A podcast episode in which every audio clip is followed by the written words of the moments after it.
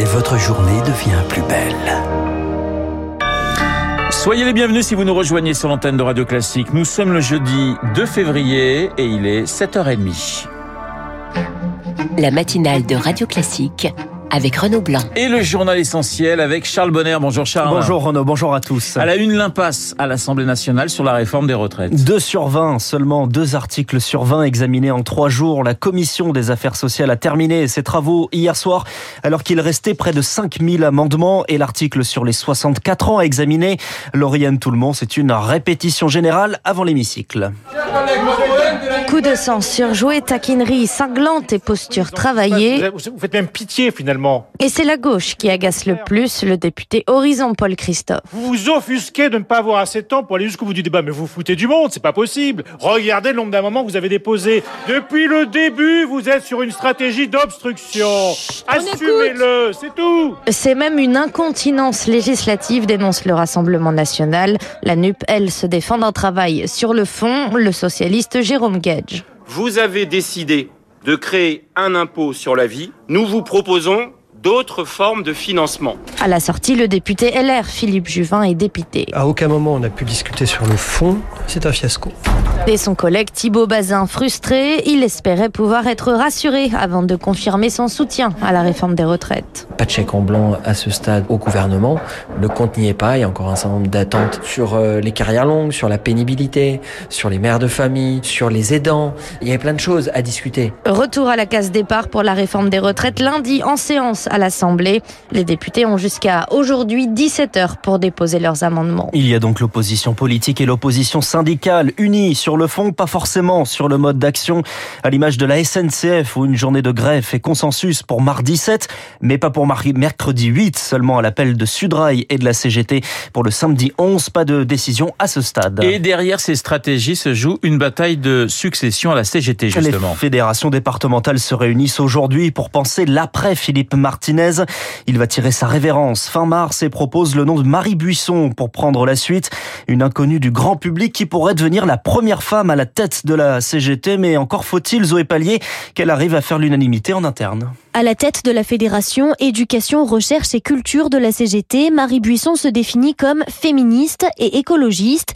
En 2020, elle a cofondé un collectif avec des associations environnementales hostiles au nucléaire et provoqué l'irritation de certains en interne. Parce que les salariés des centrales, c'est notre plus grosse base, s'agace un responsable de la CGT Mine Énergie qui défend une stratégie plus radicale, moins ouverte aux alliances. Une ligne qu'aimerait incarner le patron de la CGT des Bouches-du-Rhône, Olivier Il s'est d'ailleurs porté candidat à la succession de Philippe Martinez, mais manque lui aussi de soutien. La réunion d'aujourd'hui pourrait permettre de trouver une troisième voie avec peut-être l'émergence d'une autre candidature plus rassembleuse avant le congrès fin mars. Le contexte est favorable, estiment plusieurs experts. La CGT n'a pas intérêt à se déchirer en pleine mobilisation contre la réforme des retraites et pour l'instant le mouvement rassemble plus qu'il ne divise au sein du syndicat. C'est un vote qui tombe à pic. La revalorisation des retraites des agriculteurs non salariés approuvée hier par les sénateurs, c'est donc une adoption définitive. Le montant de la pension sera calculé sur les 25 meilleures années et non plus sur la carrière complète. Un vote symbolique. Les sénateurs à majorité de droite ont approuvé l'inscription de l'interruption volontaire de grossesse, l'IVG, dans la Constitution. Un texte modifié, le terme droit est remplacé par liberté de la femme. Euh, Charles, c'est un débat qui traverse la société, la question de la fin de vie. Et le cadre actuel, c'est la loi Claes-Leonetti qui fête aujourd'hui ses 7 ans en plein questionnement. Faut-il autoriser le suicide assisté ou renforcer le palliatif? Questionner le droit, Emmanuel Macron l'a promis dans sa campagne, mais le calendrier est flou, Victor Fort. Les heures consacrées aux discussions, aux déplacements à plancher sur des rapports se multiplient. Pour un sujet qui mêle à la fois notre rapport à la mort, des questions juridiques et médicales, le président a multiplié les canaux de réflexion. Assemblée, Sénat, Cour des comptes, Convention citoyenne. Cela permet d'embarquer le plus de monde possible, mais aussi de procrastiner, note lucidement un proche du dossier. À quoi ressemblera la copie finale? Silence. Le modèle belge tient toutefois la corde et la prochaine loi devrait comporter un important volet sur les soins palliatifs. Le gouvernement s'est engagé à les développer. L'esquisse législative n'est pas encore là et l'horloge tourne. Emmanuel Macron a promis aux élus les plus impliqués une loi en 2023.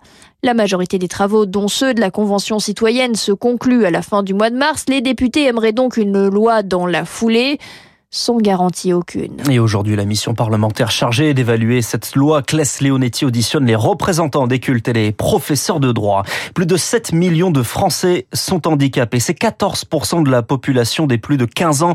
Chiffre dévoilé ce matin par les services statistiques des ministères sociaux qui comptent également près de 10 millions d'aidants dans le pays. Vous écoutez Radio Classique, il est 7h35. Emmanuel Macron reçoit Benjamin Netanyahou à Paris. Une visite en pleine tension dans la région. De nouvelles frappes cette nuit sur la bande de Gaza après des attentats à Jérusalem, après des raids meurtriers de l'armée israélienne.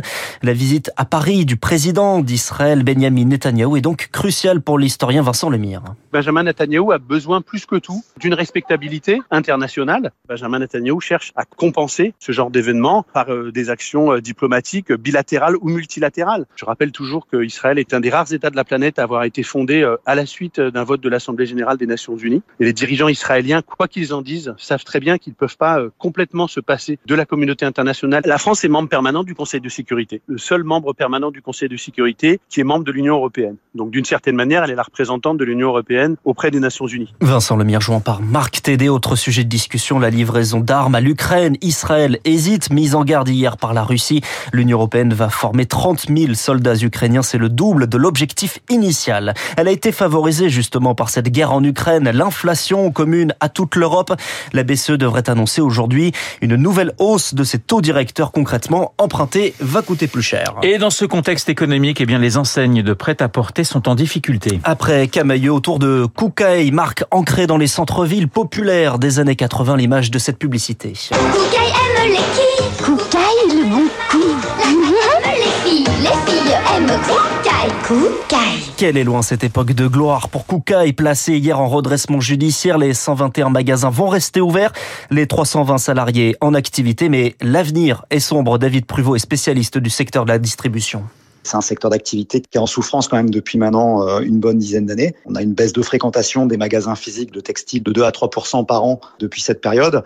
Et puis euh, aujourd'hui, bah, l'inflation amène à l'arbitrage chez les consommateurs qui forcément priorisent pas forcément leurs dépenses sur le textile. Parallèlement à ça, bah, on a aussi l'essor des ventes en ligne qui représentent aujourd'hui environ 25% des achats. Et puis enfin, dernière tendance de consommation qui peut aussi venir euh, amplifier le phénomène, c'est l'essor de la seconde main. Là aussi qui euh, contrecarre un petit peu le mode de fonctionnement habituel des magasins de textile. David Pruvot, consultant chez Team de Consulting, joint par Eric Mauban. Allez, un petit mot de sport pour terminer avec une certaine inquiétude autour de Kylian Mbappé. Ouais, seulement 13 jours du huitième de finale de Ligue des Champions contre le Bayern Munich. Mbappé est sorti sur blessure hier après avoir raté deux pénalties lors de la victoire en championnat du Paris Saint-Germain 3-1 contre Montpellier. Lens perd pour la première fois à domicile 1-0 contre Nice. C'est donc Marseille qui prend la deuxième place, vainqueur 2-0 à Nantes. Voilà, Marseille qui a pris 16 points, je crois, depuis le début de l'année sur 18 possibles. Donc, euh, c'est plutôt un joli rythme. Je lis comme un ça. Rythme, un rythme de champion, Un rythme peut-être de champion. Qui sait Allez savoir, mon cher Charles Bonner. Le journal de 7h30 présenté par Charles. Il est 7h38 sur l'antenne de Radio Classique. Dans un instant, nous allons traverser la Manche. London Calling avec l'économiste Renaud Foucard. Les Britanniques face à une crise économique et sociale sans précédent. On en parle dans les spécialistes.